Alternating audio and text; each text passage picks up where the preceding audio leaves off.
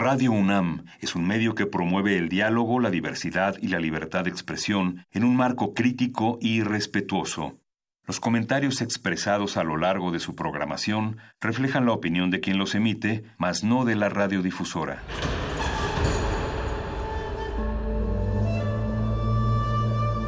Un templo para la apreciación del ser mediante el sonido. mediante el sonido para nosotros. El sol sale durante la noche.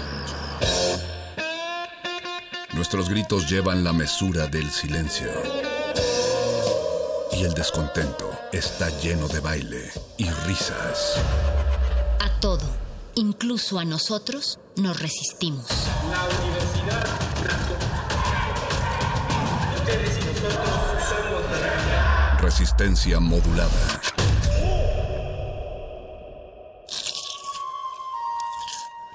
Es momento de alimentar nuestro espíritu con páginas.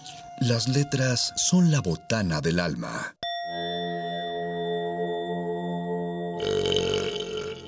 Recuerda la máxima. Los libros son como los tacos. Aún los malos son buenos. Muerde lenguas.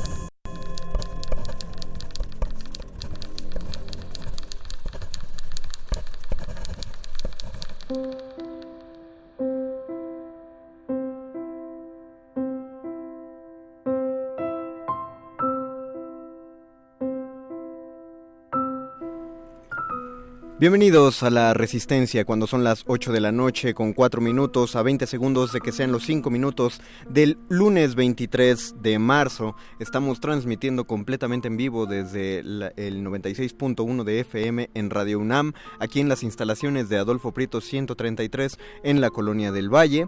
Eh, a pesar de, o más bien con todo y las medidas sanitarias estamos transmitiendo porque son las mismas medidas que estamos tomando desde su estación de confianza en Radio UNAM. Estamos reduciendo el número de personal para que esto sea más seguro para todos. Por eso aún así puedo saludar a Andrés Ramírez que está aventándose la operación técnica y a Don Betoques que está en la producción, Alba Martínez o su esencia está por ahí en la continuidad. Yo soy el Mago Conde y bienvenidos a Muerde Lengua, su programa de letras, taquitos y este pequeño rinconcito de la lectura. El día de hoy, aprovechando probablemente de mala manera, pero de una manera muy adecuada aún así, el, el, clima que estamos viviendo en la ciudad, en el que esperamos que todos estén tomando las medidas adecuadas, quedándose en su hogar, cuidando a todos los demás. Voy a hacer algunas, las que dé tiempo, no sé cuántas, algunas lecturas de cuentos de suspenso clásicos, de, de autores bien calados, pues eh, si desean ver más a propósito de esto, estamos en Facebook Live, en Facebook Resistencia Modulada, donde pueden dejarnos sus comentarios. Estamos en Twitter como arroba Rmodulada, donde no les voy a contestar porque no tengo la contraseña de Twitter, pero cualquier tweet que envíen será muy bien recibido aquí en la Resistencia. Antes de iniciar esta lectura, en lo que comparten este Facebook Live con sus contactos, para que se entretengan un rato, para que se eh, se aligeren un poco de la cantidad de clases online que, que, debo decir que estoy orgulloso de la cantidad de personas que están compartiendo sus conocimientos a través de las redes sociales. Es muy padre que la gente esté aprovechando este momento para generar una comunidad. Vamos a hacer una pausa y solo vamos a escuchar algunas de las palabras que se han escrito en, en las hojas de la literatura de suspenso. Y antes de iniciar entonces haremos una, una pausa musical. Eso les dará tiempo a ustedes de compartir el video, de etiquetar a sus amigos, de llamar a la gente que prendan su aparato antes conocido como radio en el 96.1 de FM y para darnos una introducción agradable antes de la primera lectura. Esto es I Wanna Marry a Lighthouse Keeper. Regresamos a Muerde Lenguas, letras, taquitos y un pequeño rinconcito de lectura.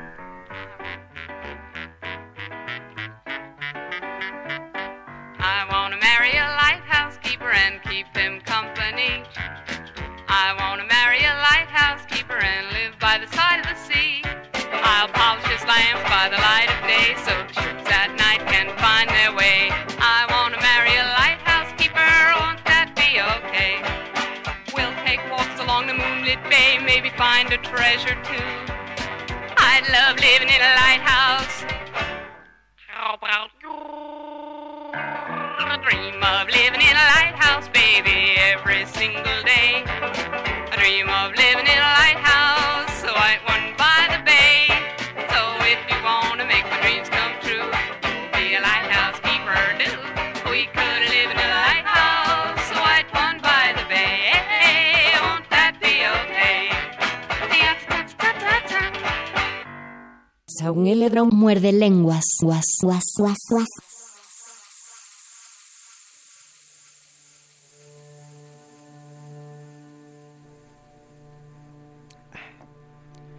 El Rey Peste, Edgar Allan Poe. Cuento que encierra una alegoría. Los dioses soportan y permiten en los reyes las cosas que aborrecen en climas de rufianes. Buckhurst, tragedia de Ferrex y Pordex. Alrededor de las 12 de una noche del mes de octubre, durante el caballeresco reinado del tercer Eduardo, dos marineros pertenecientes a la tripulación de la Free and Easy, goleta mercante que viajaba entre Silus y el Támesis y que estaba entonces anclada en este río, se sintieron sumamente asombrados al encontrarse sentados en el salón de una taberna de la parroquia de St. Andrews en Londres, taberna que tenía por enseña la pintura de Un marinero alegre. La habitación, aunque mal trazada, ennegrecida de humo, baja de techo y acorde en todos los demás aspectos con el carácter general de los locales similares de la época, estaba, sin embargo, en opinión de los grotescos grupos repartidos en su interior, suficientemente bien adaptada a su objeto. Entre dichos grupos, nuestros dos marineros constituían, pienso yo, el más interesante, si no el más conspicuo. El que parecía de más edad y al cual su compañero se dirigía con la característica denominación de piernas, era también, y con mucho, el más alto de los dos. Medía quizás seis pies y medio y un encorvamiento de espaldas producto de la costumbre parecía haber sido la consecuencia necesaria de tan enorme altura. Las superfluidades en la estatura quedaban, sin embargo, más que compensadas por insuficiencias en otros aspectos.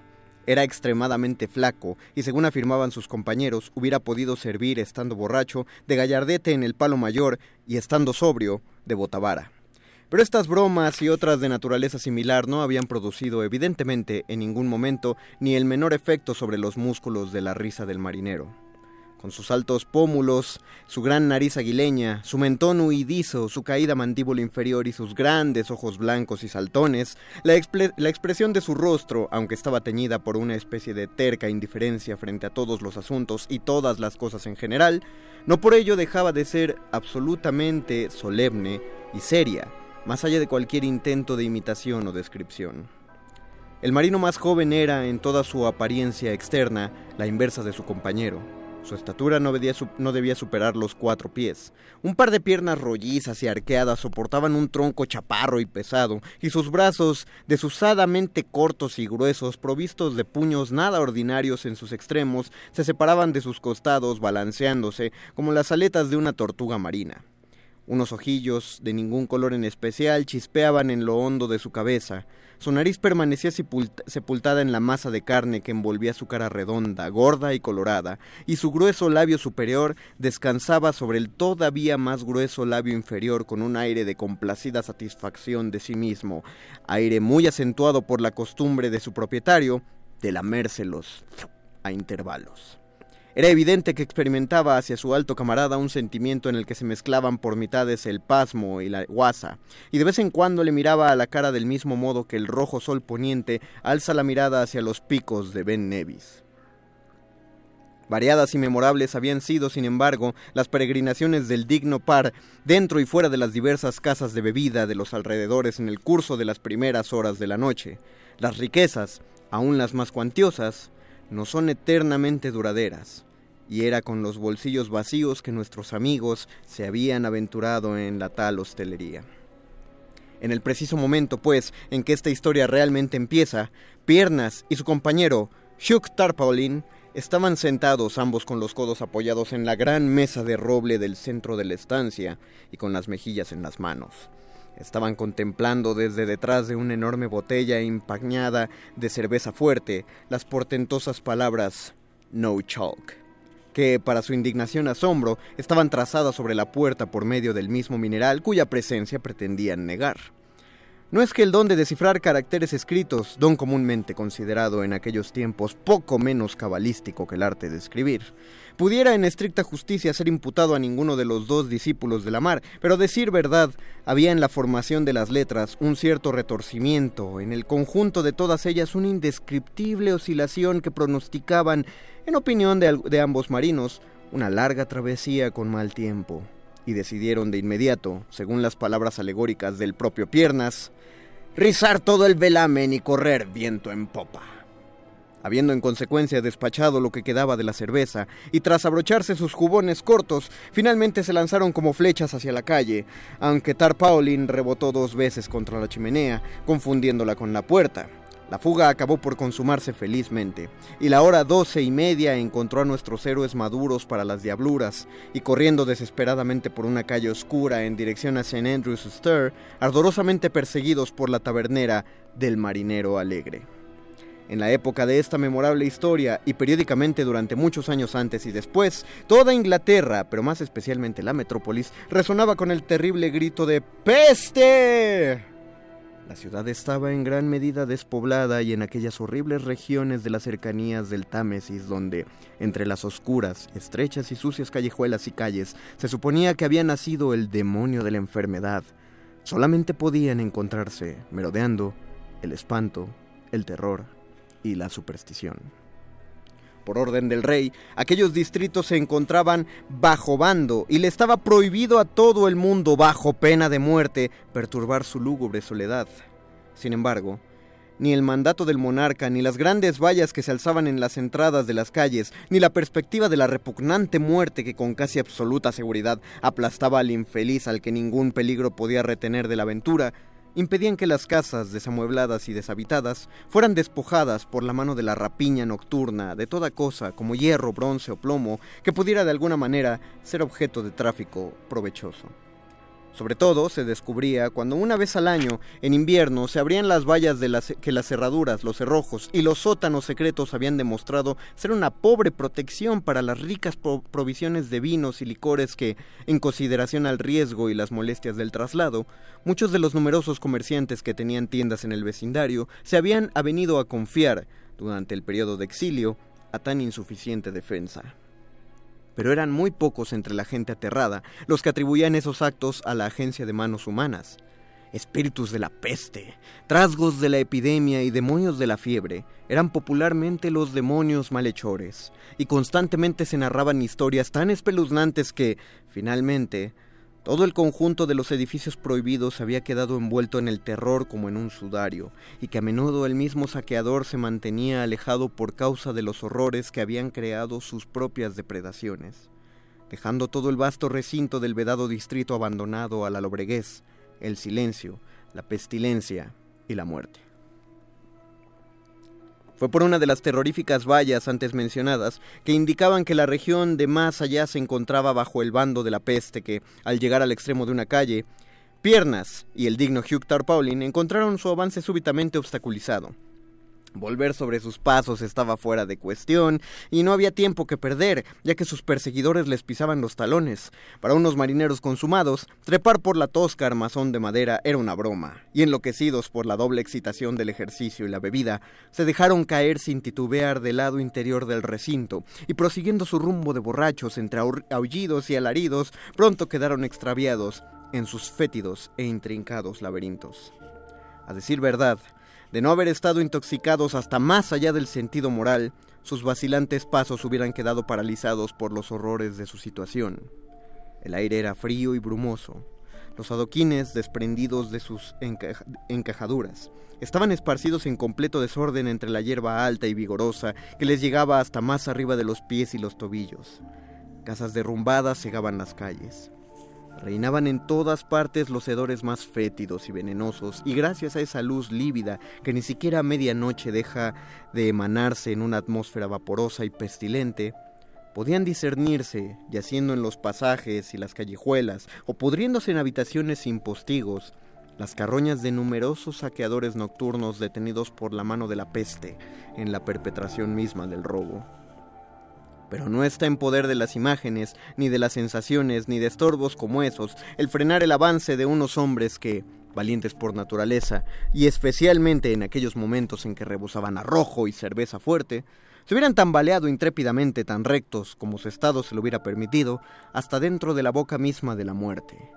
Adelante siempre, adelante andaba altivamente el ceñudo Piernas, haciendo que la desolada solemnidad repitiera en uno y mil ecos unos alaridos semejantes al aterrador grito de guerra de los indios.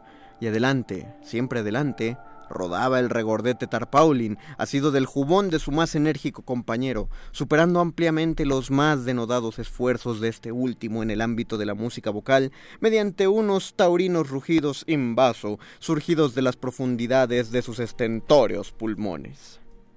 Habían llegado evidentemente al bastión de la pestilencia.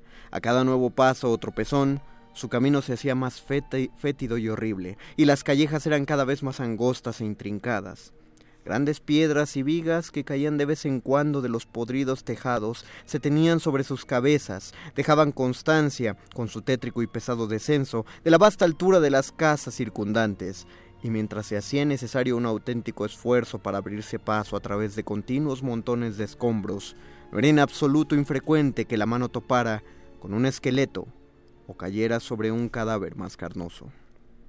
Repentinamente, cuando los marineros daban traspiés en la entrada de un edificio alto y de lúgubre aspecto, un aullido más que usualmente agudo salió de la garganta del excitado Piernas y recibió respuesta del interior en una rápida sucesión de chillidos desordenados, diabólicos, parecidos a carcajadas nada asustados por unos sonidos de naturaleza tal que, en semejante momento y en semejante sitio, hubieran podido congelar la sangre en corazones menos irrevocablemente ardientes, el par de borrachos se abalanzaron violentamente contra la puerta, la reventaron y se tambalearon en medio de objetos, lanzando una andanda de maldiciones. La habitación en la que se encontraron Resultó ser la tienda de un empresario de pompas fúnebres, pero una trampilla en un rincón del suelo cerca de la entrada daba una larga serie de bodegas que el ocasional sonido de descorchamiento de botellas proclamaba bien provistas de su adecuado contenido.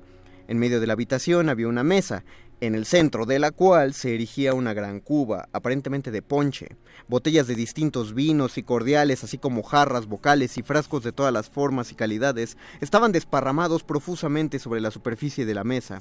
A su alrededor, sobre caballetes de féretro, estaba sentado un grupo de seis. Trataré de retratar a los componentes de este grupo uno por uno. Dando la cara a la entrada y elevado un poco por encima de sus compañeros, había un personaje que parecía presidir la mesa. Su talle era flaco y alto, y Pierna se sintió turbado al contemplar en él a una figura todavía más en los huesos que él mismo. Su cara era tan amarilla como el azafrán, pero ninguno de sus rasgos, exceptuando uno solo, era lo bastante acusado para merecer una descripción especial. Este rasgo consistía en una frente tan inusualmente y espantosamente alta que tenía la apariencia de un sombrero o corona de carne sobreañadida a la cabeza natural. Tenía la boca retorcida, formando hoyuelos en una expresión de tétrica afabilidad, y sus ojos, igual por lo demás que los ojos de todos los que estaban sentados a la mesa, estaban vidriosos debido a los vapores de la embriaguez. Aquel caballero Iba vestido de pies a cabeza con un paño mortuorio de sedoso terciopelo negro, ricamente bordado, echado negligentemente sobre su cuerpo al modo de una capa española. Tenía la cabeza abarrotada de plumeros de carroza fúnebre que meneaba de un lado a otro con un garboso aire de sensatez, y en la mano derecha sostenía un gran fémur humano, con el cual, según parecía, acababa de golpear a algún miembro del grupo por cualquier minimidad. Encarada con él, dando la espalda a la puerta, estaba una dama de características no menos extraordinarias. Aunque igual de alta que la persona arriba descrita, no tenía motivos para quejarse de su innatural flacura. Se encontraba evidentemente en el más alto grado de hidropesía, y su figura asemejaba mucho al voluminoso tonel de cerveza cruda que se alzaba con la tapa reventada cerca de ella en un rincón de la estancia. Su rostro era exageradamente redondo, rojo y relleno, y la misma peculiaridad, o mejor dicho, ausencia de peculiaridad, era atributo de su fisonomía. Es decir, un solo rasgo de su cara se distinguía lo suficiente para necesitar una descripción aparte. En realidad, el agudo Tarpaulin cayó inmediatamente en cuenta de que la misma observación podía aplicarse a cada persona individual del grupo, cada una de las cuales parecía poseer el monopolio de cierta porción particular de la fisonomía. En la dama en cuestión esa porción resultaba ser la boca. Empezando por la oreja derecha, se extendía en una terrorífica hendidura hasta la oreja izquierda, y los cortos pendientes que llevaba en ambos lóbulos pendían sobre aquella abertura. Realizaba, sin embargo, toda clase de esfuerzos para mantener la boca cerrada y tener un aspecto grave con su vestido consistente en un sudario recién almidonado y planchado que, con un rizado fruncido de muselina, le llegaba hasta cerca del mentón. A su derecha estaba sentada una diminuta damisela a la que parecía patrocinar, aquella delicada criaturilla por el temblor de sus finos dedos. El tono lívido de sus labios y el leve toque de rojo febril que teñía una tez por lo demás plomiza daban muestras evidentes de una tisis galopante. Un aire de extremo ton, sin embargo, emanaba de toda su apariencia. Llevaba con un grácil estilo de gag una mortaja grande y hermosa del más puro linón de la India. El cabello le colgaba en rizo sobre el cuello y una suave sonrisa jugueteaba en su boca.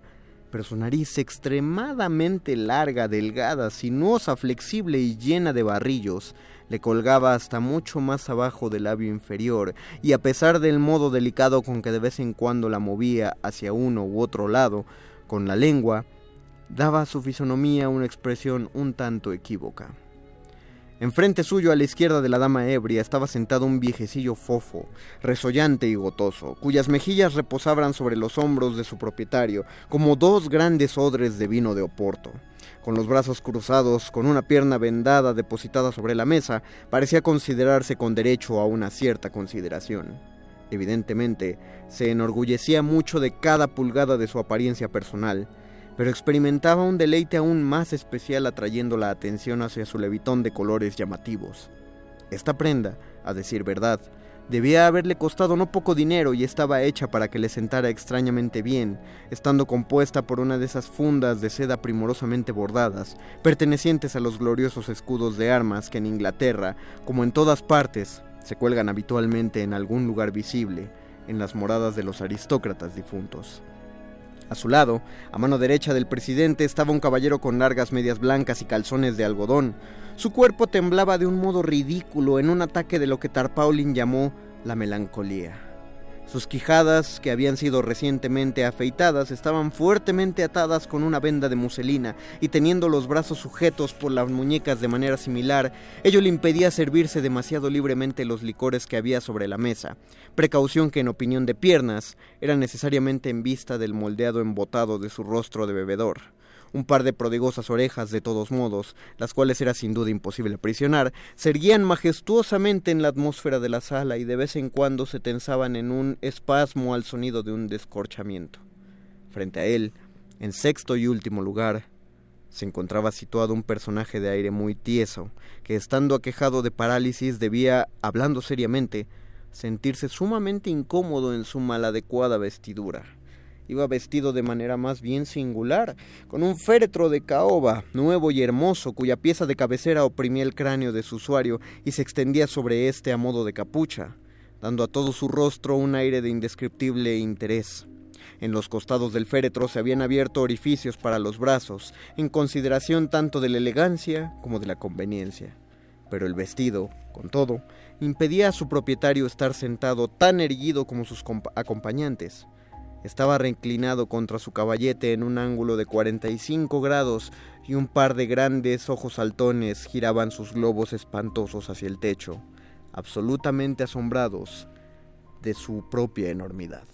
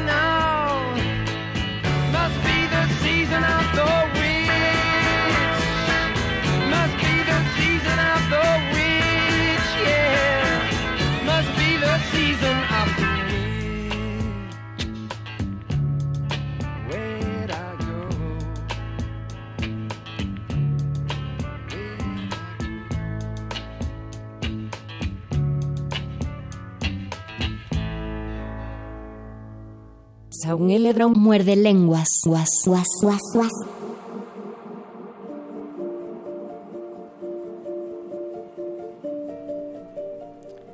Lo que escuchamos antes de ir a la pausa musical fue un fragmento de El Rey Peste de Edgar Allan Poe.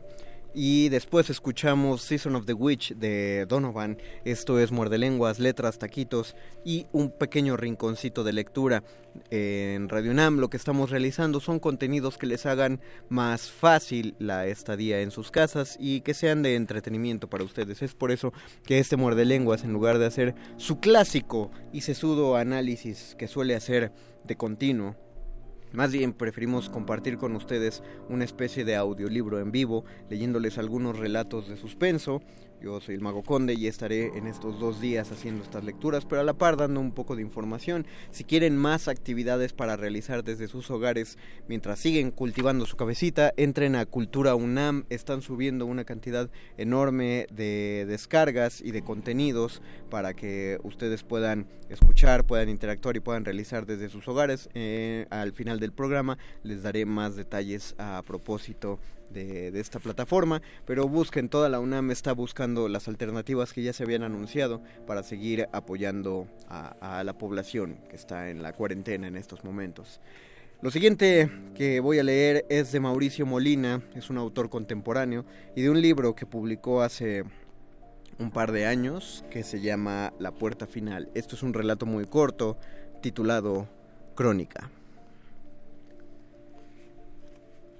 En el enorme basurero ubicado al oriente de la ciudad, habita un grupo de adeptos a una religión todavía desconocida que lleva a cabo un rito por medio del cual, cuando llegan las, las lluvias, son capaces de conjurar al arco iris y lo hacen aparecer a voluntad para celebrar sus ceremonias.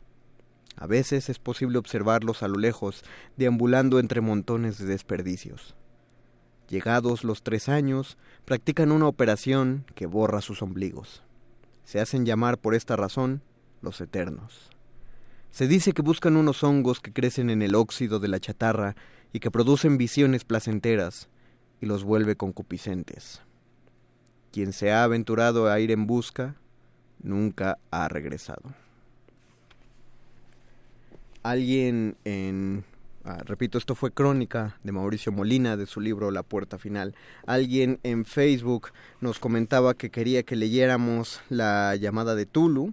Eh, la cuestión con la llamada de Tulu es que son 19 páginas que con todo gusto leería. Probablemente lo hagamos el, el miércoles. Pero antes de leer La llamada de Tulu, vamos a leer otro cuento de Howard Philip Lovecraft, mejor conocido como H.P. Lovecraft, titulado El terrible anciano.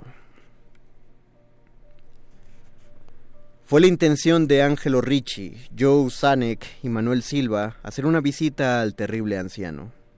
Este anciano vive solo en una casa antigua en Water, Water Street, cerca del mar, y tiene fama de ser a la vez sumamente rico, y sumamente débil de salud, lo que constituye una situación muy atractiva para los hombres de la profesión de los señores Richie, Sanek y Silva, pues esa profesión es nada menos que el digno el robo. Los habitantes de Kingsport dicen y piensan muchas cosas sobre el terrible anciano, que generalmente lo mantienen a salvo de la atención de las personas, como el señor Richie y sus colegas, a pesar de la certeza de que él se esconde una fortuna de magnitud indefinida en alguna parte de su húmeda y venerable morada. Él es, en verdad, una persona muy extraña. Cree haber sido un capitán de las carabelas de las Indias Orientales en su día, tan viejo que nadie puede recordar cuando era joven y tan taciturno que pocos conocen su verdadero nombre. Entre los nudosos árboles en el patio delantero de su residencia, mantiene una extraña colección de grandes piedras, curiosamente agrupadas y pintadas de manera que se asemejan a ídolos de algún templo oriental oscuro. Esta colección asusta a la mayoría de los niños pequeños que les encanta burlarse del cabello largo y la barba cana del terrible anciano, o romper las ventanas de pequeño marco de su vivienda con diabólicos proyectiles. Pero hay otras que atemorizan a la gente mayor, y de talante curioso que en ocasiones se acercan a hurtadillas hasta la casa para escudriñar el interior a través de las vidrieras cubiertas de polvo. Esta gente dice que sobre la mesa de una desnuda habitación del piso bajo hay numerosas botellas raras, cada una de las cuales tiene en su interior un trocito de plomo suspendido de una cuerda, como si fuese un péndulo. También dicen que el terrible anciano se le habla, le habla a las botellas, llamándolas por nombres tales como Jack, Scarface, Long Tom, Spanish Joe, Peters y Mate Ellis, que siempre que habla a una botella, el pendulito de plomo que lleva dentro emite unas vibraciones precisas a modo de respuesta. Aquellos a quienes han visto al alto y enjuto terrible anciano en una de esas antiguas singulares conversaciones, no se le ocurre volver a verlo más. Pero Angelo Ricci, Joe Sanek y Manuel Silva no eran naturales de Kingsport pertenecían a esa nueva y heterogénea estirpe extranjera que queda al margen del atractivo círculo de la vida y tradiciones de New England, y no vieron en el terrible anciano otra cosa que un viejo achacoso y prácticamente indefenso, que no podía andar sin la ayuda de su nudoso callado y cuyas escuálidas y endebles manos temblaban de modo harto lastimoso. A su manera, se compadecían mucho del solitario e impopular anciano, a quien todos rehuían y a quien no había perro que no ladrase con especial virulencia pero los negocios, y para un ladrón entregado de lleno a su profesión, siempre es tentador y provocativo un anciano de salud enfermiza que no tiene cuenta abierta en el banco y que para subvenir a sus escasas necesidades paga en la tienda del pueblo con oro y plata españoles, acuñados dos siglos atrás. Los señores Richie, Sanek y Silva eligieron la noche del 11 de abril para efectuar su visita. El señor Richie y el señor Silva se encargarían de hablar con el pobre y anciano caballero, mientras el señor Sanek se quedaba esperándolos a los dos y a su presumible cargamento metálico en un coche cubierto en la calle Ship, junto a la verja del alto muro posterior de la finca de su anfitrión. El deseo de esquivar explicaciones innecesarias en caso de una aparición inesperada de la policía aceleró los planes para un escape sin apuros y sin alaracas. Tal como lo habían proyectado, los tres aventureros se pusieron manos a la obra por separado, buscando evitar cualquier malintencionada sospecha a posteriori. Los señores Richie y Silva se vieron en la Waiter Street, junto a la puerta de entrada de la casa del anciano, y aunque no les gustó cómo se reflejaba la luna en las piedras pintadas que se veían por entre las ramas en flor de los retorcidos árboles, tenían cosas en que pensar más importantes que dejar volar su imaginación con manidas supersticiones. Temían que fuese una tarea desagradable hacerle soltar la lengua al terrible anciano para poder averiguar el paradero de su oro y plata, pues los viejos lobos marinos son particularmente testarudos y perversos. En cualquier caso, se trataba de alguien muy anciano y endeble, y ellos eran dos personas que iban a visitarlo.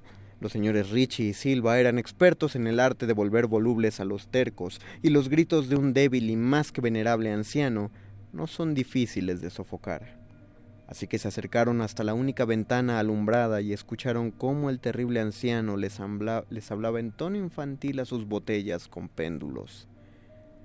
Se pusieron sendas máscaras y llamaron con delicadeza en la descolorida puerta de roble. La espera le pareció muy larga al señor Sanek, que se agitaba inquieto en el coche estacionado junto a la verja posterior de la casa del terrible anciano en la Sheep Street. Era una persona más impresionable de lo normal, y no le gustaron nada los espantosos gritos que había oído en la mansión momentos antes de la hora fijada para iniciar la operación. ¿No les indicó a sus compañeros que trataran con el mayor cuidado al viejo lobo de mar? Presa de los nervios, observaba la estrecha puerta de roble en el alto muro de piedra cubierto de hierra. No cesaba de consultar el reloj, se preguntaba por los motivos del retraso. ¿Habría muerto el anciano antes de revelar dónde se ocultaba el tesoro y habría sido necesario proceder a un registro completo? Al señor Sanek no le gustaba esperar tanto a oscuras en semejante lugar. Al poco llegó hasta él el ruido de unas ligeras pisadas o golpes en el paseo que había dentro de la finca. Oyó cómo alguien manoseaba desmañanadamente, aunque con suavidad, en el herrumbroso pasillo, y vio cómo se abría la pesada puerta. Al pálido resplandor, el único y mortecino farol que alumbraba la calle, aguzó la vista en un intento por comprobar que habían sacado sus compañeros de aquella siniestra mansión que se vislumbraba tan cerca, pero no vio lo que esperaba. Ahí no estaban ni por asomo sus compañeros, sino el terrible anciano que se apoyaba con aire tranquilo en su nudoso callado y sonreía malignamente. El señor Sanek no se había fijado hasta entonces en el color de los ojos de aquel hombre. Ahora podía ver eran amarillos.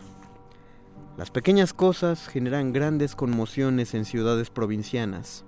Tal es el motivo de que los vecinos de Kingsport hablasen a lo largo de toda aquella primavera y el verano siguiente de los tres cuerpos sin identificar, mutilados del modo más terrible, como si hubieran recibido múltiples cuchilladas y triturados de manera horrible, como si hubieran sido objeto de las pisadas de muchas botas despiadadas que la marea arrojó a tierra y algunos hasta hablaron de cosas tan triviales como el coche abandonado que se encontró en la Sheep Street, o de cientos gritos harto inhumanos, probablemente de un animal extraviado o de un pájaro inmigrante escuchados durante la noche por los vecinos que no podían conciliar el sueño. Pero el terrible anciano no prestaba la menor atención a los chismes que corrían por el pacífico pueblo.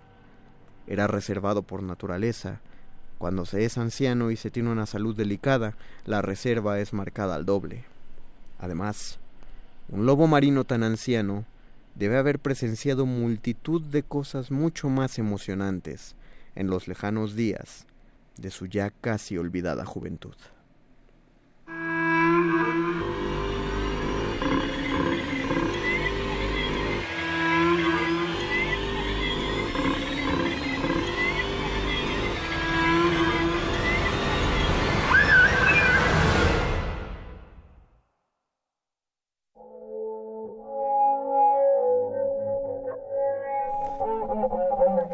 Esto fue El terrible anciano de H.P. Lovecraft. Seguimos en Muerde Lenguas transmitiendo en vivo desde Adolfo Prieto 133 en la Colonia del Valle. Me gustaría terminar este programa, pero todavía falta tiempo y es más terrible lo que viene a continuación, que es cultivo de ejercios. Eh, dice Osija, ah, perra calavera, traiga usted la, la... ¿Qué? ¿Se la sabe, señor? Ah, sí, es, mi, mi, amigo, el capitán. Eh, vamos a hacer otra lectura.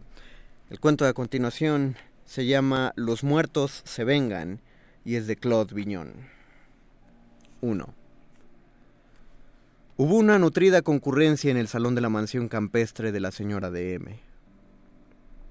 Era el día de todos los santos. Hacía frío y las hojas amarillas cubrían las veredas del jardín. El acogedor fuego de la chimenea calentaba a jóvenes y viejos, y como la noche ya había llegado, se dispusieron mesas de juego en los cuatro rincones del salón, cada una con su lámpara de pantalla verde. Cerca del fuego se apiñaba un grupo de gente fastidiada o taciturna a la cual la dueña de la casa debía tratar de distraer. La señora de M se encontraba un poco angustiada en su mesa de juego, pues no le gustaba ver que alguien se aburriera en su casa. Cuando su compañero de mesa, adivinando su perplejidad, exclamó Ah, somos muy egoístas los viejos con nuestras cartas. Los muchachos se aburren. Vamos, señora DM. Aquí hacen falta juegos para todas las edades. Propongo que movamos nuestras mesas para que los jóvenes queden al centro del salón y puedan jugar a las prendas. ¿Jugará usted con nosotros? preguntó una joven que había escuchado la conversación, llamada Paulina. No, no. Yo ya estoy viejo. Prefiero mirarlos. En cambio usted, señora de M, si pudiese jugar con su hija Paulina, no se vería tan mal. Yo tengo un semblante severo a causa de la seriedad con que tomo la vida, así que no jugaré, respondió el doctor.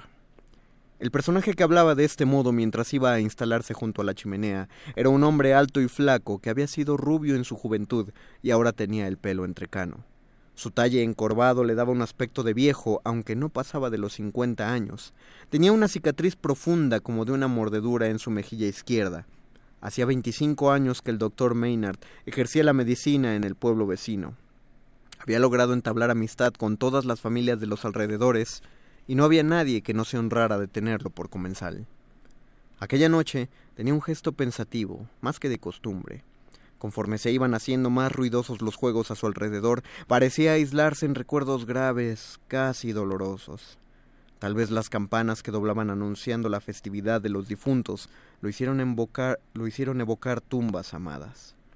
Paulina de M debía recuperar un par de guantes y para conseguirlo su penitencia era besar a aquel anciano taciturno. Avanzó de puntillas hacia el adormilado doctor y cuando estuvo ante él le cogió bruscamente por el cuello, y le dio un beso en la mejilla izquierda. El doctor Maynard lanzó un terrible, lanzó un grito terrible mientras daba un salto, lanzó miradas enloquecidas a su alrededor y salió corriendo del salón. La señora de M corrió en su persecución gritándole a los criados que detuviesen al doctor. Los invitados se pusieron en actividad registrando patios, jardines y pasillos, pero nadie logró encontrarlo. Los juegos se suspendieron. Los invitados se preguntaban con espanto ¿Qué acceso de locura habría atacado al doctor Maynard? Al asombro general le siguió la inquietud. Era demasiado extraño. A la mañana siguiente, esta escena fue el tema de todas las conversaciones. Se envió en busca de noticias al pueblo vecino, pero nadie supo dar ningún informe y fue inútil que los invitados de la señora de M trataran de dar con el paradero del médico. Llegada la noche, los invitados pasaron nuevamente al salón, se discutieron una vez más todas las explicaciones posibles e imposibles de la huida del doctor, pero el misterio seguía siendo incomprensible. Ninguna pista, ningún dato justificaba aquel comportamiento. La tristeza comenzaba a invadir a los convidados porque hacía frío, llovía, era el día de los difuntos y nadie tenía ya nada que decir. Los viejos comenzaron a quedarse dormidos en las poltronas y los jóvenes se aburrían mortalmente. Sobre las diez de la noche, cuando todos pensaban en retirarse a sus alcobas, se abrió la puerta y apareció el doctor. Los presentes titubearon un instante antes de reconocerle. Diez años de sufrimiento no le hubieran cambiado más que aquellas veinticuatro horas. Su frente tenía más arrugas, los ojos se le habían hundido y su cabello entrecano se había vuelto completamente blanco. Le pido disculpas, señora DM.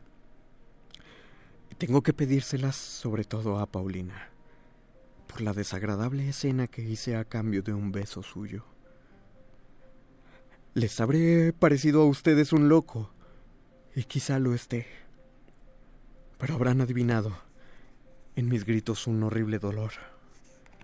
¿No es cierto? Doctor, aquí todos somos amigos suyos, incapaces de sentir otra cosa que pena a la vista de sus sufrimientos. Ignorábamos, ignoraban que pudiese sufrir tales accesos. Pues sepan que es la primera y la última vez que me sucede, aseguró el doctor. Y como les debo una explicación de mi comportamiento, y veo que se interesan vivamente por la salud de un pobre viejo que el año que viene, por estas fechas, morirá, les contaré la verdad. 2. En 1806 tenía 20 años. Aquel año, el Día de Todos los Santos, hizo un tiempo magnífico. Yo era estudiante de medicina, pero estábamos de vacaciones, así que salí con tres amigos a dar una vuelta y explorar los alrededores. Al caer la noche, tras haber pasado el día en el campo, nos encaminamos a la ciudad y fuimos a parar a una taberna de los suburbios. Encontramos a algunos conocidos y se entabló una amena conversación, un poco incoherente y sobreexcitada por el vino. Como a las once de la noche, quisimos levantarnos para volver a nuestras casas. Al principio hicimos el camino juntos. Unos encontraron sus casas, otros se quedaron atrás, apoyados en los muros y mirando al vacío. Yo no estaba completamente borracho, pero tampoco me comportaba lúcidamente. Pronto me vi solo en medio de la ciudad y bastante inseguro del camino que debía seguir. Me limité a caminar sin rumbo fijo. Poco a poco la turbulencia de mis pensamientos se calmó y traté de reconocer las calles y las plazas. No era fácil, pues la luna no había salido todavía. Solo en algunas calles había algunos míseros faroles. Marchaba pues a tientas, esforzándome por salir de las tinieblas del embriaguez. Reconocí un barrio que frecuentaba y entré por un callejón oscuro. Maquinalmente tanteé las puertas para ver si encontraba la mía, y cuanto más buscaba, cuantas más veces cruzaba la calle de derecha a izquierda, estaba más seguro de que estaba cerca de mi casa. Topé con una puerta conocida e introduje mi llave maestra en la cerradura, y con ayuda de unas cuantas sacudidas terminó por abrirse. Entré, avanzando como los ciegos, con las manos extendidas, y sentí una puerta interior que cedió bajo la presión de mi mano, volviendo a cerrarse pesadamente detrás de mí. La oscuridad me impedía distinguir las cosas, únicamente sabía que no estaba en mi habitación. Una sensación de frío me hizo pensar que aquel lugar no estaba habitado, y por el retumbo de mis pasos sobre las losas, comprendí que el recinto era amplio y poco amueblado. Quise salir de aquel tétrico lugar, pero por más que busqué no pude encontrar la puerta. A través de las sombras distinguía una vidriera cubierta por una cortina. Avancé hacia aquella parte para tener un poco de claridad. No había dado diez pasos cuando tropecé violentamente con la esquina de un mueble. Proseguí mi camino, pero no tardé en volver a chocar con otro. Extendí las manos y sentí un contacto de mármol. Luego, a un segundo movimiento que hice, sentí otro frío más intenso, más penetrante, más repulsivo a mi carne. Me heló la sangre en las venas porque aquel frío no podía dejar de reconocerlo un estudiante de medicina como yo. Era el frío de la muerte.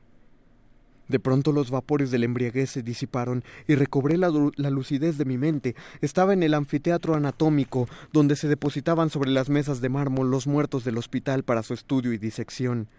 Ya estaba acostumbrado a estar en aquel lugar siniestro, por lo que la vista de un cadáver no me llenaba de espanto, pero la sorpresa, la oscuridad, la época del año, pues oía tocar las campanas a muerto, todo contribuyó a infundirme un sentimiento de invencible terror. Retrocedí horrorizado. El miedo me hizo un nudo en la garganta y agitó mis miembros con un temblor convulsivo. Buscaba desesperadamente la puerta, pero todas mis tentativas fueron en vano, pues por más que me esforcé, nunca pude hallarla. La campana seguía sonando, me castañeteaban los dientes, un sudor frío perlaba mi frente, la luna salió filtrando su pálida luz a través de la cortina roja de la ventana, los objetos empezaron a salir de la sombra, Distinguí los instrumentos de cirugía que arrojaban sobre las paredes largas sombras extrañas, las mesas de mármol negro, los bisturíes desperdigados, los cadáveres. Había dos. Solamente dos. Uno era el cadáver de un viejo que ya estaba abierto. Lo reconocí. Otro, el de una joven fallecida la víspera y todavía fresca. El viejo descuartizado, sanguinolento, medio separados los miembros del cuerpo, tenía un aspecto espeluznante. La joven poseía aquella fascinadora belleza de la muerte que la pulmonía deja a sus víctimas. Estaban dando las doce de la noche, las campanas tocaban, Comenzaba el Día de los Difuntos y mi terror se hizo aún más intenso. Me parecía que aquellos cadáveres me iban a pedir cuentas por mi profanación, pues el 2 de noviembre el anfiteatro cierra y se respeta a los muertos como si ese día sus almas velaran sus cuerpos. De pronto me estremecí. Me había parecido oír un gemido ahogado. Escuché luego un ruido más prolongado que turbó el silencio. Miré a mi alrededor y creí ver moverse lentamente la cabeza del viejo sobre su cabecera de mármol. Tuve miedo de volverme loco. La sangre se me subió a la cabeza y me azotó violentamente las sienes. Quería huir a toda costa, pero mis esfuerzos insensatos solo servían para hacerme dar vueltas en círculos. Las campanas, lentas al principio, se pusieron a tocar a vuelo como estertores de agonía. Los cristales trepidaban con su sonido. Parecía como si los muertos lloraran pidiendo piedad, o que se despertaban levantándose en nutridas legiones, lanzando a los cuatro vientos su grito de guerra. Caí de rodillas sin fuerzas ni juicio, extraviada la razón. Ahora, sin ningún género de dudas, había oído un suspiro cerca de mí. Ahora había visto moverse los cadáveres. Me sentí morir.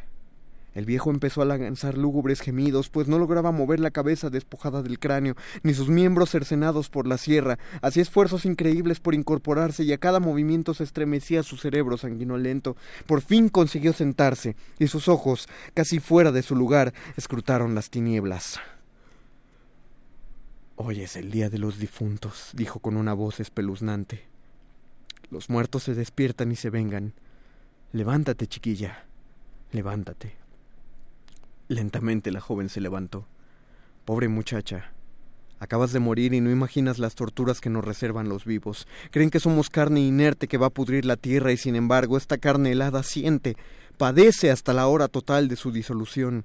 Cuando el cuchillo abre la piel sentimos la punta aguda y punzante. Cuando nuestras entrañas se esparcen fuera del vientre, quisiéramos poder retenerlas, defenderlas contra los malditos que las roban. Cuando nuestro cerebro gime bajo la tierra, cuando nuestro corazón sangra bajo el bisturí, sufrimos desgarrados por los más intensos dolores. Sufrimos horriblemente. Pero ustedes morirán un día, añadió el viejo con una horrible carcajada. Hoy es el día de los difuntos.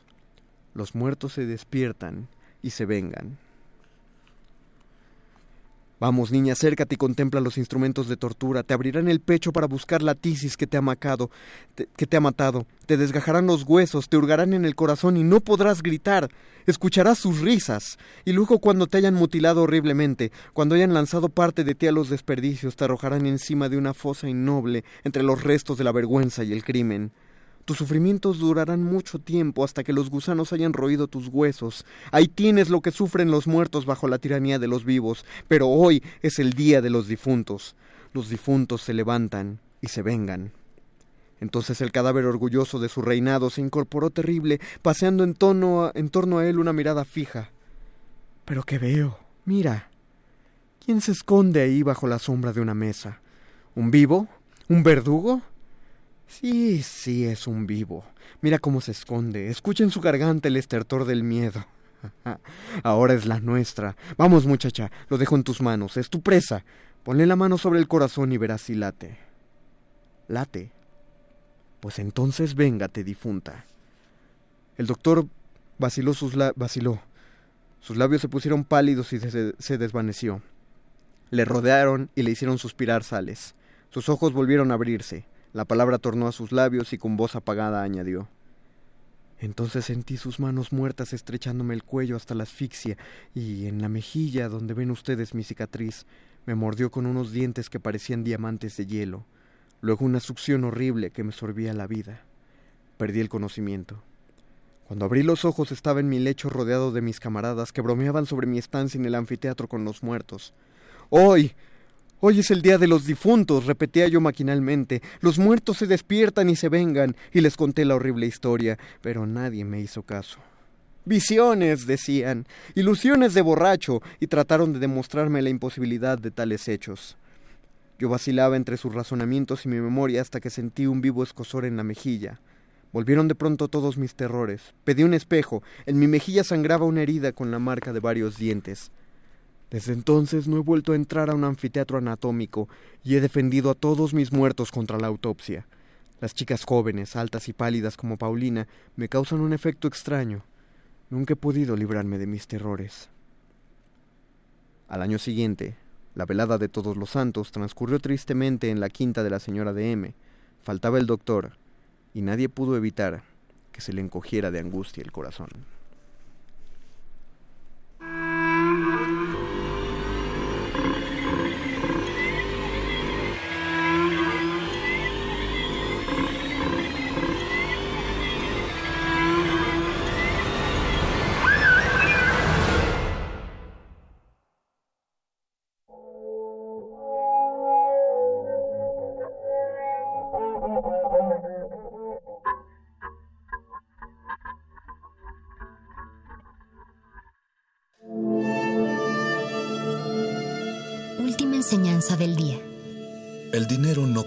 La felicidad. Pero compra libros y tacos. Y eso se le parece mucho. Medítalo.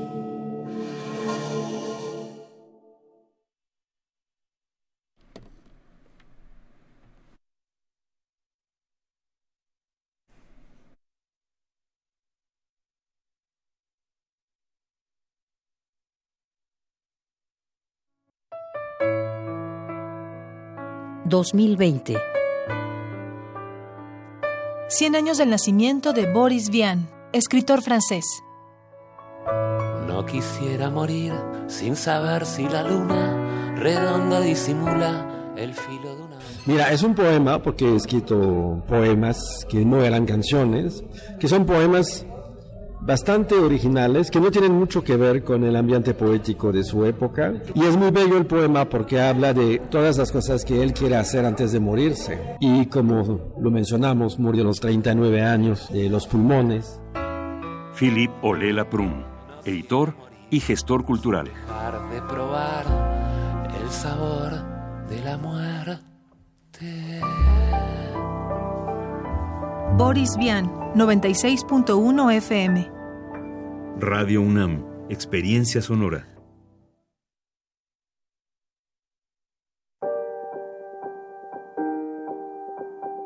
COVID-19. Sigamos informados. Doctor Alejandro Macías, infectólogo. Nadie debe tomar a la ligera la enfermedad por el nuevo coronavirus. Puede ser una enfermedad grave. Se esparce por secreciones respiratorias, pero también por contacto directo. Si tocas una superficie, allí puede estar el virus. No hay que llevarse las manos a las partes húmedas de la cara, ojos, nariz o boca. Los síntomas se parecen bastante a los de la influenza, básicamente fiebre, tos, van a ser muy difíciles de distinguir, pero cuando está una pandemia intensa, podremos saber que muy probablemente eso se trata más bien de coronavirus. Hay mucho que hacer por la prevención, higienizar nuestras manos frecuentemente. Eh, ya las autoridades nos tendrán que decir en qué momento tengamos que hacer acciones de distanciamiento social, no hay que hacerlo antes de tiempo. Las autoridades nos van a estar dando la información más veraz posible. No hay que salir a hacer compras de pánico. Los cubrebocas o las mascarillas convencionales de las farmacias no te van a ayudar. Esas son para etiquetar a los enfermos. Los cubrebocas de alta eficiencia, como los que se ocupan en los hospitales, tampoco funcionan para las personas en la comunidad, funcionan exclusivamente en los hospitales. Tampoco hay que pretender que eso te va a servir. Te va a servir estar en buenas condiciones físicas, porque esta enfermedad va a tratar mejor a quien se encuentra físicamente mejor. Pero hay buenas noticias también en que la mayoría de las personas no van a tener una enfermedad grave, es lo que se conoce como el 80-15-5. 80% o no van a enfermar gravemente o van a tener un cuadro completamente asintomático que muy probablemente no los va a llevar ni a ver a los doctores. El 15% sin embargo van a tener un cuadro más intenso, parecido a la influenza. Ese 15% tampoco se van a enfermar de gravedad. Lo que es más preocupante es el otro 5%, que es una proporción baja, que van a necesitar un tratamiento intensivo en los hospitales. Para que eso no ocurra hay que actuar en la prevención e insisto, al final informarnos adecuadamente, no esparcir información falsa y esperar a que las autoridades nos estén dando información de cómo está la actividad para conocer de eventuales acciones de distanciamiento social que nos tengan que indicar. Doctor Alejandro Macías, infectólogo. Información proporcionada por el Programa Universitario de Investigación en Salud, PUIS UNAM. COVID-19. Ante la pandemia, sigamos informados. Radio UNAM. Experiencia sonora.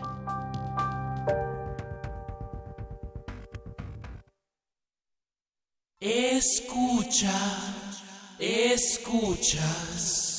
Resistencia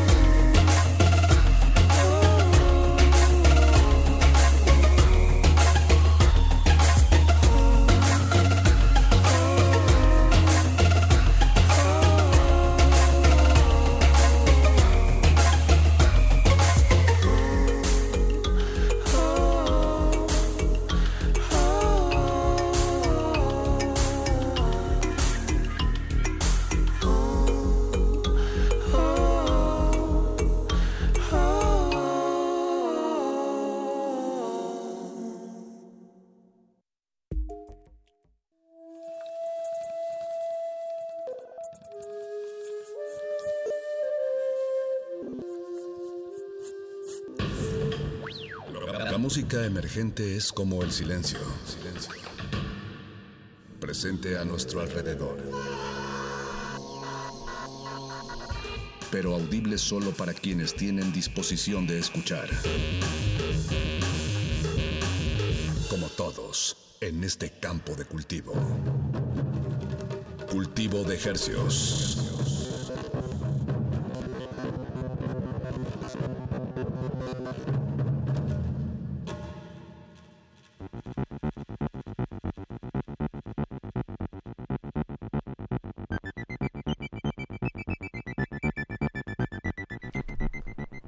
Organismos audiosensibles y radioceptibles inmersos en las ondas hercianas. Bienvenidos a otra emisión sanitizada de cultivo de hercios. El invernadero musical de resistencia modulada que le ofrece gel antibacterial al inicio de cada emisión para lavarse las manos, las orejas y la boca. Bueno, Sí, dejámoslo ahí en, en la, este, a través de estas frecuencias 96.1 de FM Radio UNAM. La salvaje, la salvajemente cultural XEUN, como bien suena en la producción, nuestro amigo Betoques. ¿Cómo estamos, Betoques? Este, todo el equipo que está aquí detrás de Radio UNAM y que hace que suenen estas voces de su servidor Apacho Raspi. Y su servidor Paco de Pablo. Nos acompaña Andrés Ramírez en la operación técnica de este programa.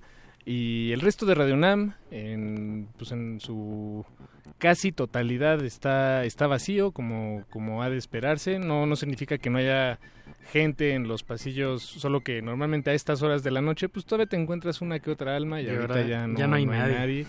Todos estamos guardando nuestra, nuestra Susana distancia. Exacto, aquí Paquito está a más de un metro y medio de, de distancia y los micrófonos están con unos cubrebocas. Todo está completamente sanitizado.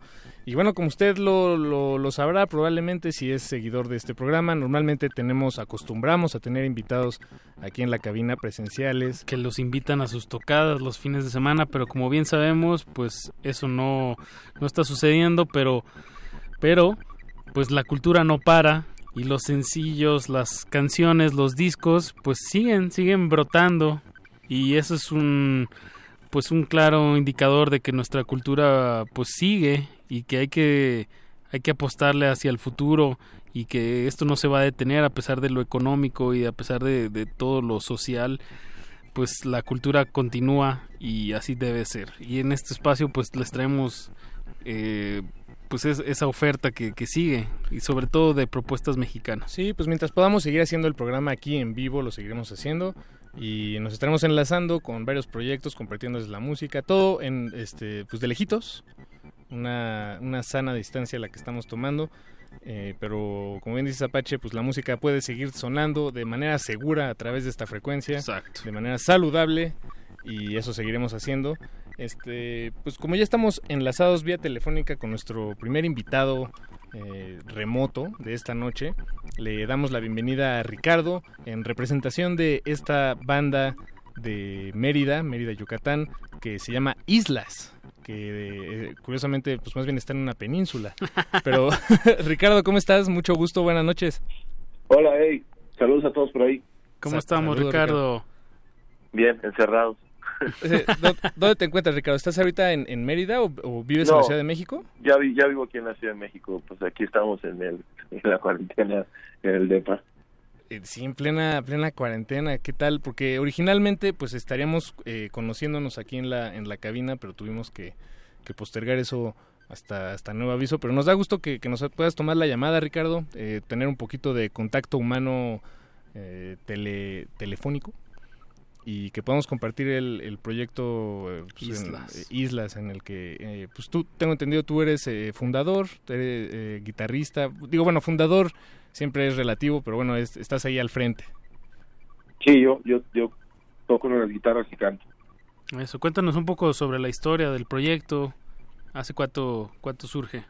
Bueno nosotros empezamos a, a tocar a partir del 2016 ahorita justo hoy vamos a celebrar nuestro tercer aniversario en, con un show el 28, pero se movió para, para más adelante y pues somos una banda que aunque ori se originó en media, somos prácticamente una banda del DF que pues se dedica a hacer música nostálgica y melancólica Este, Muchos noventas, ¿no? Muchos guitarrazos a la Sonic Youth. Pues sí, sobre todo en este último disco se siente mucho la, la, la influencia de los noventas.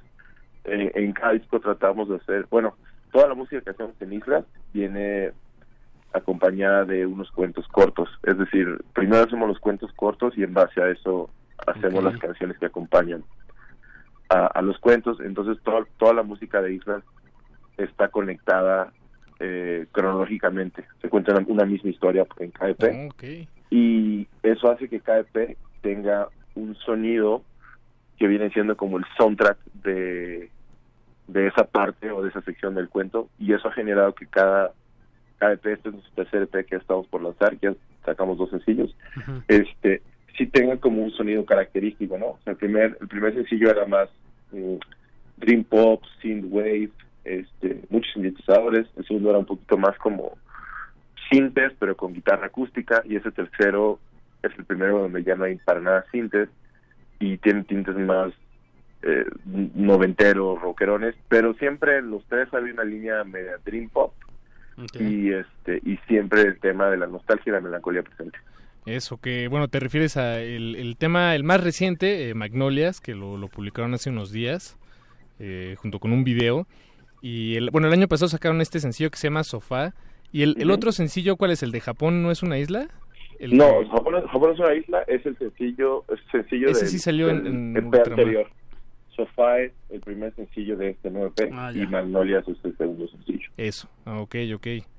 ¿Cuántos temas va a tener este nuevo material? Cinco.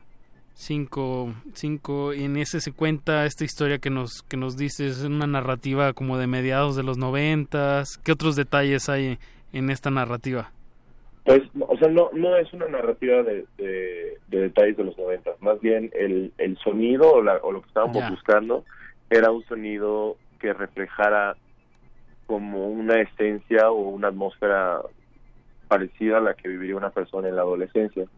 Y explorando diferentes sonidos nos resultó a la banda que el sonido de los 90, del grunge, del post-rock, tenía mucha esa esencia como, como, como de pues sí, como la adolescencia, porque es una etapa en la que estás autodescubriéndote y definiendo quién eres como persona, pasando de, de joven a, o sea, de, de una persona que es un niño a un adulto.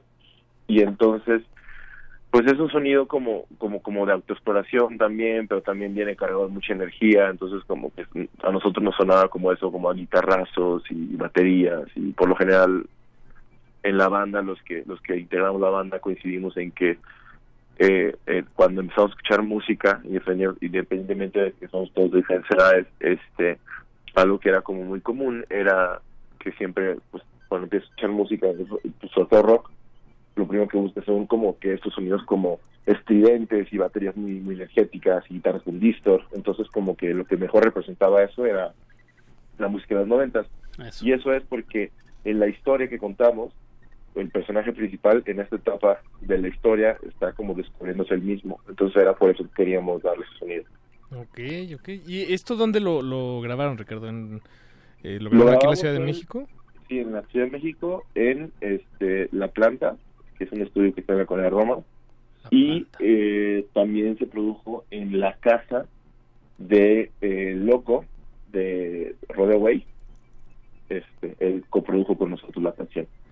El, el O sea, loco- bueno, el, el, el, el sencillo. El disco completo se hizo en La Planta. Ah, ok, ok. ¿Y lo están publicando de, de manera este, independiente, pues? eh, de- digamos, por... No, estamos con Gruñón Records. Y Ah, Unión Records, con ya. Gruñón Records y en físico y en digital estamos con Amatista, que es una Ah. nueva disquera de la agencia Fractal que se acaba de estrenar. Ok, bien, bien. Este, este, este sonido, me imagino, digo este sonido no, perdón, este, este material que están eh, publicando sencillo por sencillo, me imagino eh, que en algún, su, su plan es que en algún momento de este año salga ya todo. Sí, pues la idea original era este, estrenar, eh, tocar por primera vez y al día siguiente estrenar el sencillo el 28 de marzo. Pero todo se movió, ¿verdad? Pues todo valió. ¿Cómo Entonces, se están ahorita ustedes como reorganizando ante esta situación? ¿Cómo lo, con, con qué cara ya lo, lo, toman? venir desde que nos empezaron a... Pues somos muy de seguir las noticias, entonces como que Ya habíamos platicado al respecto y fue como que cuando vimos que era inminente, anunciamos, poquito antes de, de que anunciara el gobierno, anunciamos que íbamos a suspender el show y que lo íbamos a hacer para el 30 de mayo. Esperemos que para el 30 de mayo ya se pueda, si no, pues los tenemos que mover más. Este, digo, a final de cuentas lo más importante es la, la, la seguridad de todos, ¿no? Este, y pues digo, eso puede esperar. Bien, bien. Bueno, pero mientras aquí pues podemos estar sonando. Eh, recuérdanos, Ricardo, ahorita que la gente escuche a Islas, eh, ¿dónde pueden seguir escuchando más de su material? Y pueden escuchar nuestra música en todas nuestras redes sociales. Estamos como Islas Oficial, todo junto. Islas Oficial. En tanto YouTube como Facebook e Instagram. Y estamos como Islas Band en Twitter. Y en Spotify nos ponen como Islas, tal cual. Ok, Islas Band, Islas Oficial. Y pues bueno, pues sonemos este tema, este tema que están estrenando, que lleva por título Magnolias. Magnolias, este, Ricardo, gracias por tomarnos la, la llamada. Sabemos que son tiempos un poco agitados, pero, pero pues creemos importante que, que, pues, que es importante más bien mantener aquí el, el contacto a través de la FM de, de, una manera u otra y seguir compartiendo este, este esfuerzo este suyo. esfuerzo suyo, exactamente. No, ustedes también, igual un, un, un abrazo y este qué, qué padre que ustedes estén ahí al pie del cañón en estos días de resguardo. Sí, bueno, digo, estamos guardando distancia y... y Susana este, distancia. Susana distancia, Abraham, todo, todo este, el metro y medio. Entonces, este, bueno, pues eh, acá andamos. Ojalá nosotros, este, con gusto lo recibimos acá. Una vez, en cuanto sea posible, eh, lo, lo, lo, coordinamos y pues acá, acá nos vemos. Perfecto. Eso. Este, saludos a todo el resto de los miembros. Vamos a escuchar a Islas. Gracias, Ricardo. Hasta luego. Súbanle a su radio. Esto se llama Magnolias de Islas.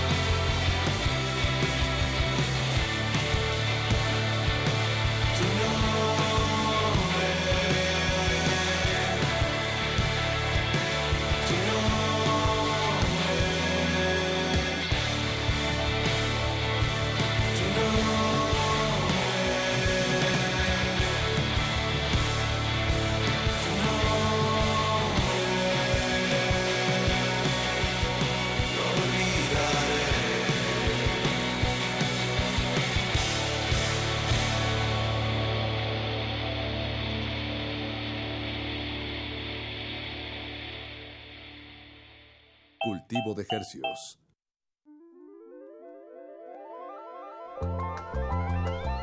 Eso que acabamos de escuchar es de la banda Islas, el tema se llama Magnolias, recién publicado hace un, unas semanitas, unas semanitas. está ahí en el YouTube, eh, bien acompañado de un video que son dos patinas, bueno, gente patinando ahí en una de estas, eh, ¿cómo se les llama estos espacios? De las, las, medias pipas, dices, ah. las, bueno, las pipas media Halfpipe. Un skate park, pero no sé cómo decirlo en español. Un parque de patinaje. Ajá, un parque de patinaje. muy en, como nos decía Ricardo, guitarrista y vocalista, en este sonido de mediados de los noventas. Eh, muy bueno. Magnolia es una banda que, que, se origina en Mérida, radica aquí en la Ciudad de México. Bueno, más bien sus integrantes son de Mérida. La verdad ya no le preguntamos si se si empezó allá o acá. Pero, pero pues, eh, las fronteras, incluso adentro de un, de un mismo país, son imaginarias, Apache. Eso. Este, solo están escritas ahí en, la Constitución y ya nada más. Pues aprovechando que ya estamos encarrerados con islas, pues escuchamos el otro tema que, que tienen de estreno. Así es, publicaron el año pasado eh, este tema que se llama Sofá. Perdón, dije el año pasado. No, sí, exacto, fue el, el, año pasado. Publicaron Sofá, el primer sencillo de, de este material que va, de este EP, pues, que van a sacar de cinco canciones. Ya escuchamos Magnolias, vamos a escuchar Sofá, para que, podamos escuchar ese pequeño contraste con su bueno no no contraste contraste con el material de sus EPs anteriores, pero similitudes con este tema que acabamos de escuchar Magnolias este y bueno pues escuchemos están en cultivo de ejercicios aquí compartiéndoles música fresquecita me que todavía hay más estrenos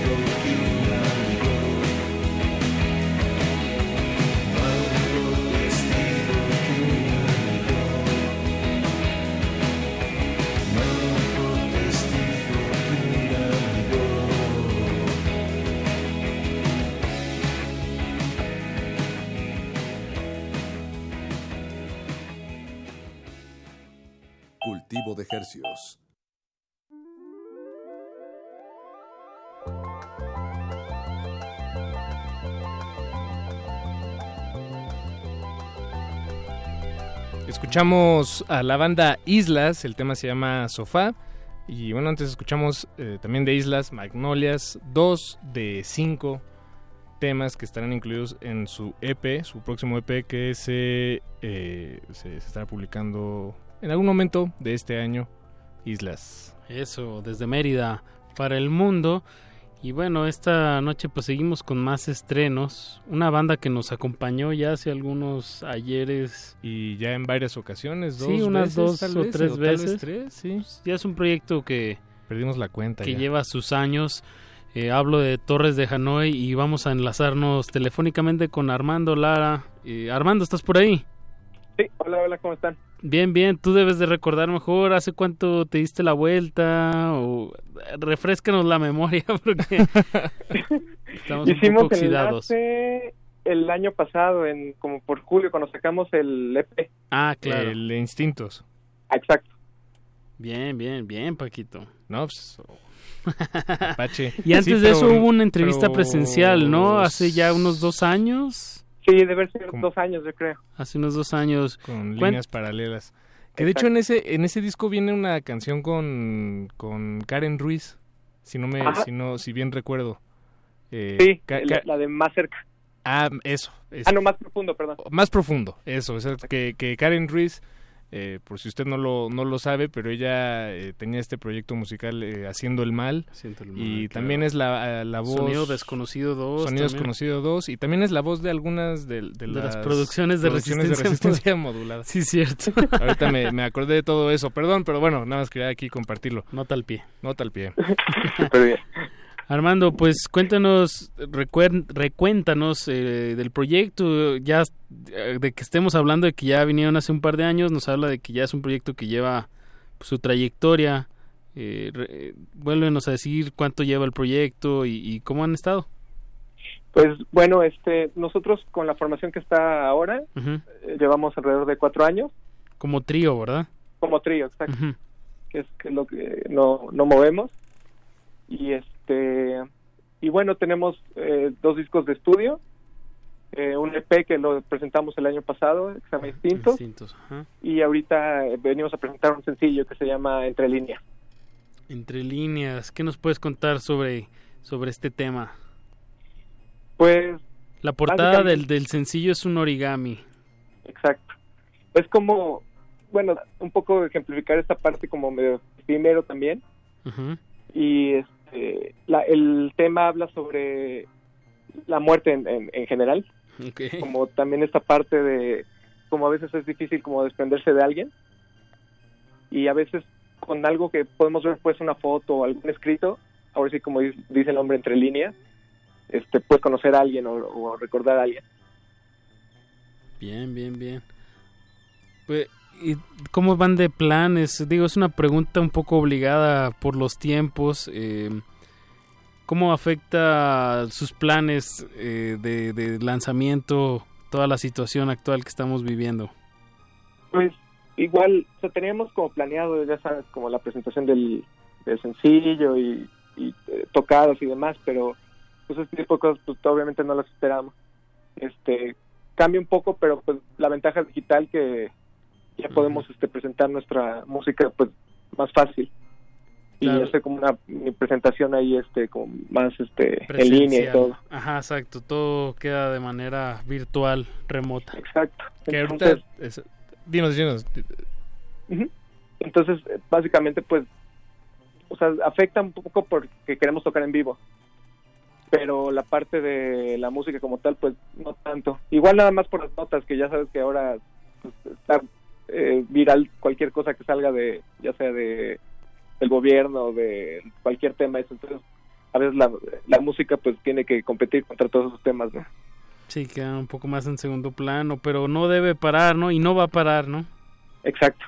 Pues para eso estamos todos los músicos, ¿no? Como para echarnos ahí la mano entre todos y... Me, gusta que mucho esta iniciativa que hay ahorita en redes como de publicar, bueno, es como un copy-paste de, de cómo empezarse a seguir, en, suscribirse, ¿no? En sus canales de YouTube. ¿Te ha tocado ver eso?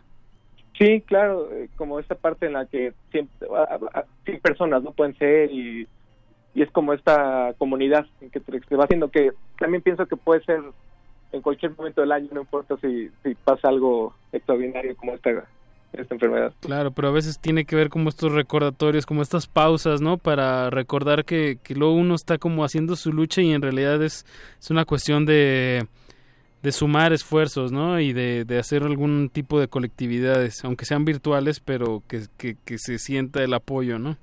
Claro, eh, empatía pues entre, entre músicos que también, eh, no, no solo ahora, sino ha, ha ido cambiando como esta parte de, de las tocadas que han cerrado varios lugares y te- ha empezado a ser más comunidad creo y podemos hacer todavía más, más grande esta onda de para poder tocar y, y para poder presentar nuestros proyectos.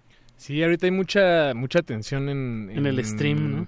Exacto, en el stream, en- bueno, y en, en redes sociales, en el internet en, en general y en este pues esfuerzos de, de voltear la, la mirada, la atención a, a- a este espacio, a este vacío que, que ahorita se, se generó de manera abrupta y es un vacío muy muy grande, ¿no? Toda la, la oferta De entretenimiento. de entretenimiento, Claro. pues, este, con pues sí, tocadas, presentaciones, con conglomeraciones de, de más de 50 personas, este, pero sí hay mucha gente entonces de- eh, y artistas y algunos medios, pues ahí tratando de, de- de subir los esfuerzos al, en, en lo digital. Y claro, y además que ya con poco, ahora sí que puedes hacer más, ¿no? O sea, no necesitas tanto equipo para, para poder hacer un Facebook Live o, Exacto.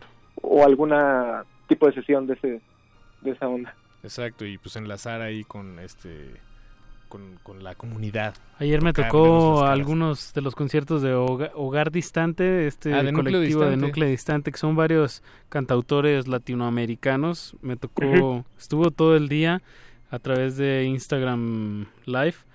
Y me tocaban ahí unos 3, 4 conciertos, cada uno de media horita, en, Eh, los- desde en la zona hasta. Argentina, en Ecuador, eh, Perú y México. Estuvo bastante, bastante bien y, y hay que ver más de, hay que ver y estar atentos de más de estas iniciativas, ¿no? Sí, Sí, claro, porque está como muy en, en movimiento todo. Igual, justo igual me, me acabo de echar la semana del viernes uno de John Scofield que también estuvo como en vivo y, y está súper padre que también tenga sus artistas a la mano.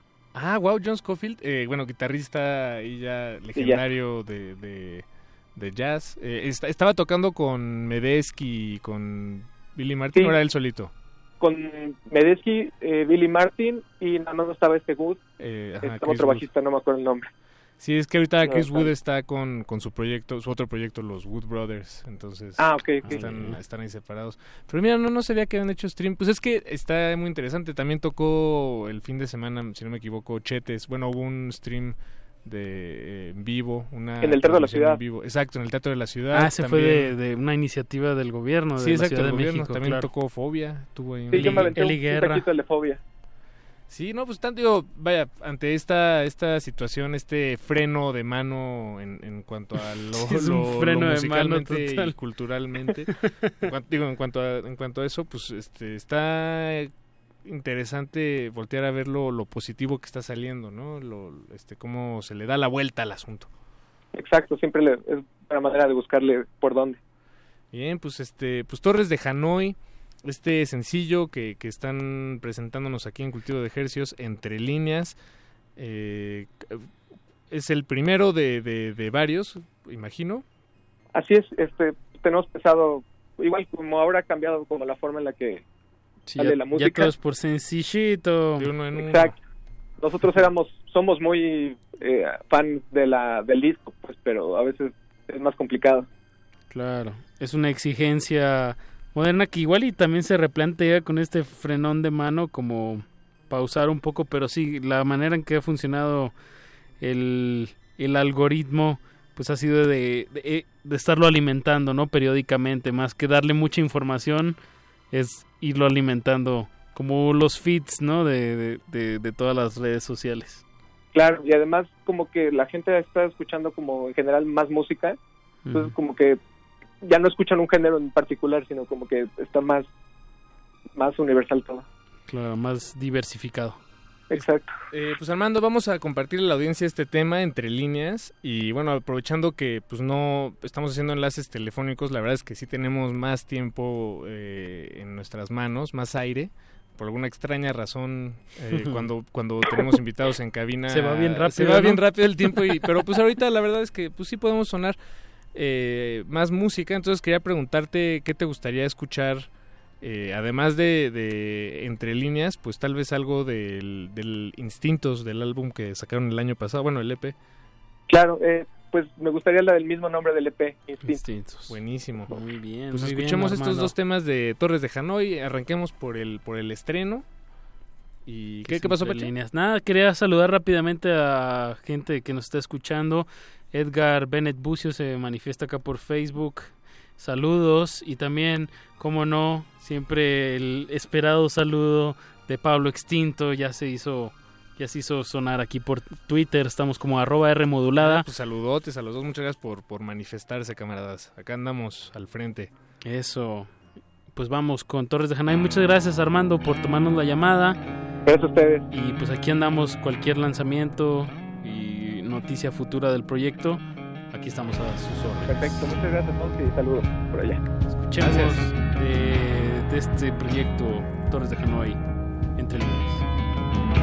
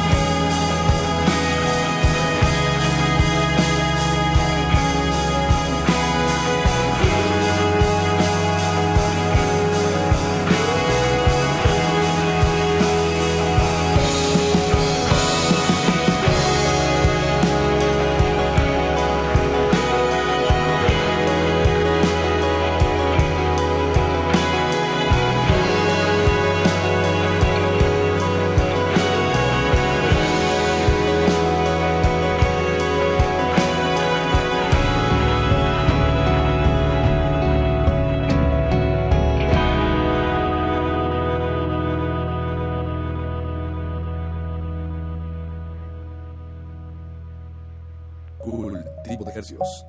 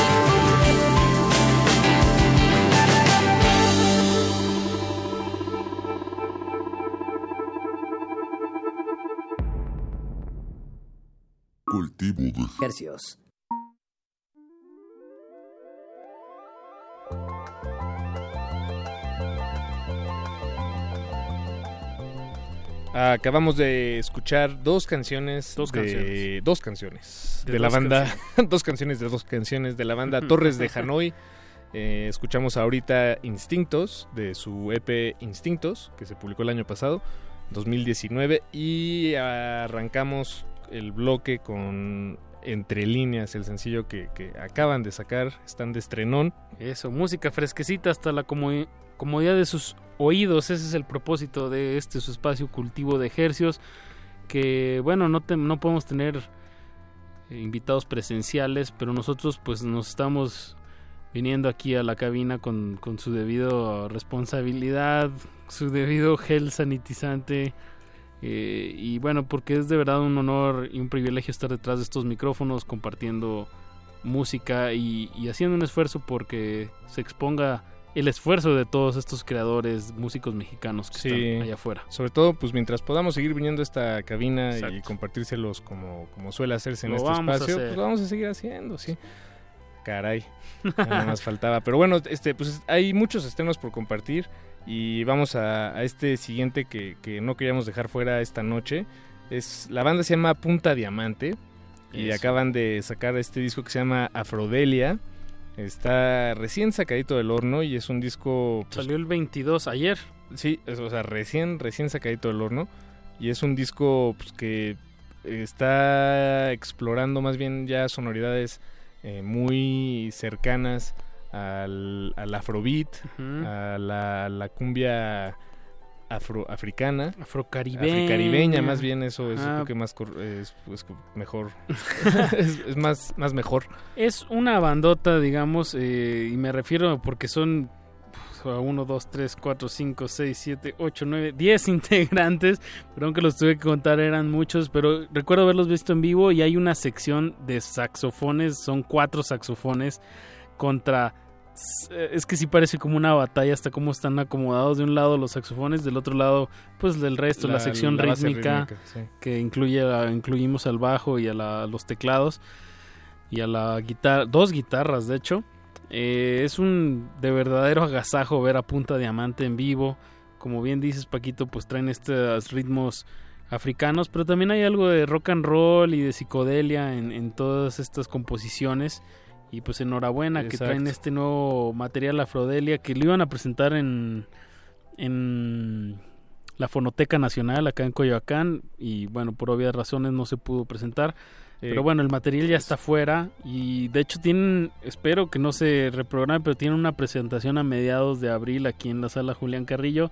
Vamos a ver qué pasa. Sí, caray. Sí, la pues, a, veo, ver, a ver qué tal. la veo difícil. Eh, digo, creo que no lo, no lo dijimos. Ellos son. Es una banda de, de aquí de la Ciudad de México. Sí, sí. Y ahorita tienen este disco Afrodelia disponible en, en línea. Y está en Bandcamp. Usted puede pagar 100 pesitos para descargar todo el disco. Y ahorita todo lo que está sucediendo en esta plataforma este, pa- para músicos está, es muy interesante. Bandcamp, eh, pues ahorita no está cobrando la comisión que normalmente cobra por, por solidaridad a, pues, a toda la comunidad que usa esta plataforma. Entonces, este, pues está, digo, en, mi opinión, muy eh, personal y, y humilde. Creo que está muy bien, vale la pena ahí asomarse. Y les compartimos este disco, es- perdón, este tema con el que abre el disco, se llama Afrodita contra Tongolele. Afrodita versus Tongolele. Pues Y vamos con música. en sintonía, ahorita regresamos.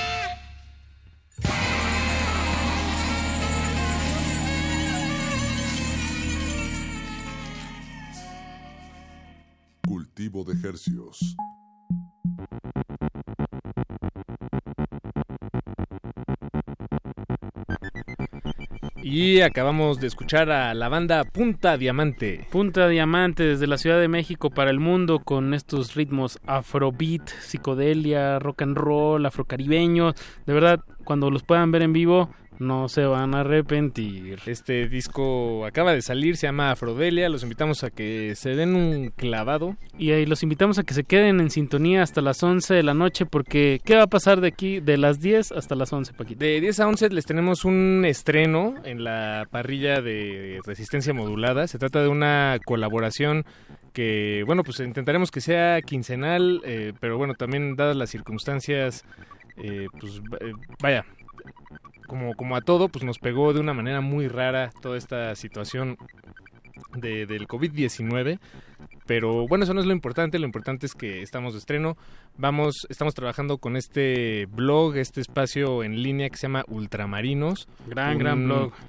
Un Musical. espacio pues dedicado exacto al, al periodismo musical eh, enfocado a, la- a los sonidos independientes. De alguna extraña manera es como el el primo hermano de cultivo de hercios Hmm. este pero bueno ellos tienen este su propio espacio se llama ultramarinos pueden visitar su página de hecho se- los invitamos a que lo hagan ultramarinos.co ultramarinos.co ahí tienen un gran e importante acervo de, de reseñas, entrevistas, estrenos y pues eh, Uciel, Uciel Palomino, al frente de este proyecto, nos mandó una lista de los estrenos que eh, Ultramarinos tiene ahorita bajo la mira y pues nosotros ahí ya los, los, los compilamos y se los compartimos eh, en el espíritu de Ultramarinos en la siguiente y última hora de Eso. la emisión de hoy en Resistencia Modulada. Que la música no pare. Y pues los invitamos a que pu- puedan revisar los, el- los tracks, la lista de música de canciones que sonará en las redes sociales de Ultramarinos, arroba ultramarinosco.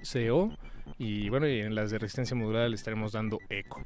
Y Eso. con eso nos despedimos esta noche. Quédense en sintonía. Muchas gracias a Andrés Ramírez, Alberto Benítez, camarada, amigo. No me lo toquen. No lo toquen. Y Apache, nos escuchamos el jueves, que todavía este, pues estaremos acompañándolos acá. En vivo. En vivo, si todo Eso. sale bien. Si tienen recomendaciones musicales, háganoslas saber también. Estrenos, todo aquí en su espacio. Cultivo de ejercicios, servicio a la comunidad cultural. Muchas gracias y buenas noches. Cuídense mucho.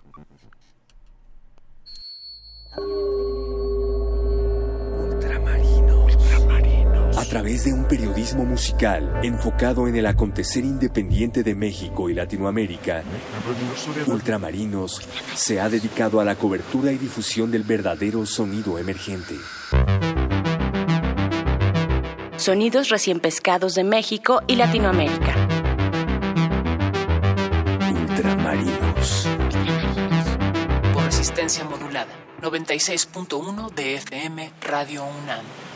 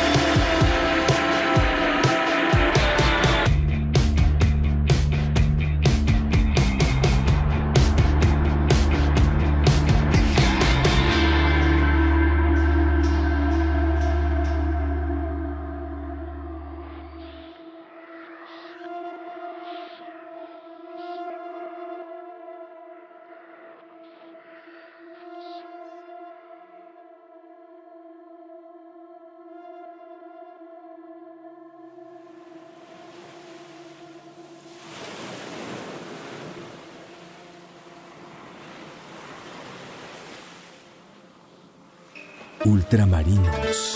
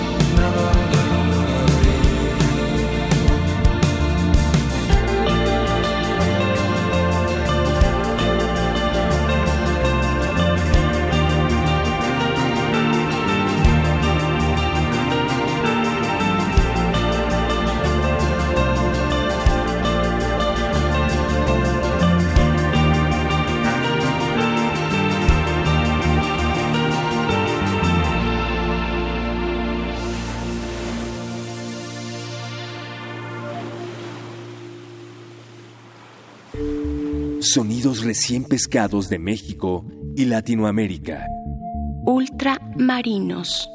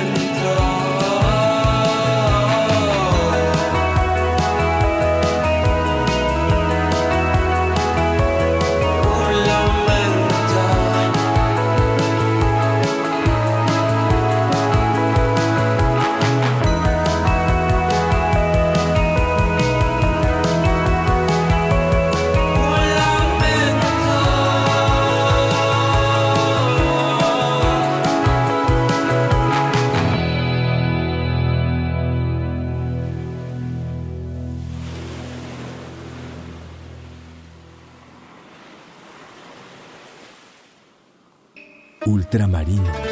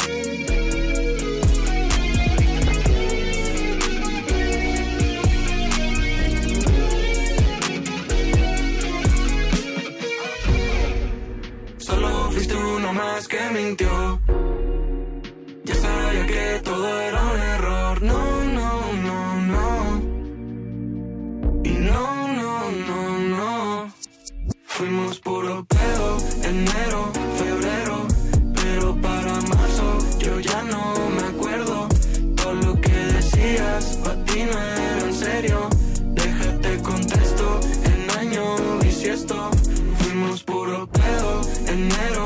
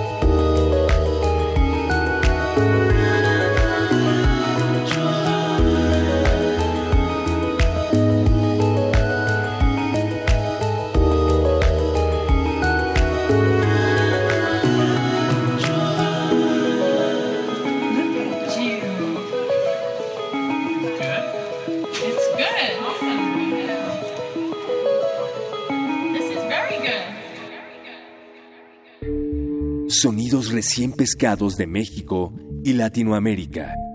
Ultramarinos.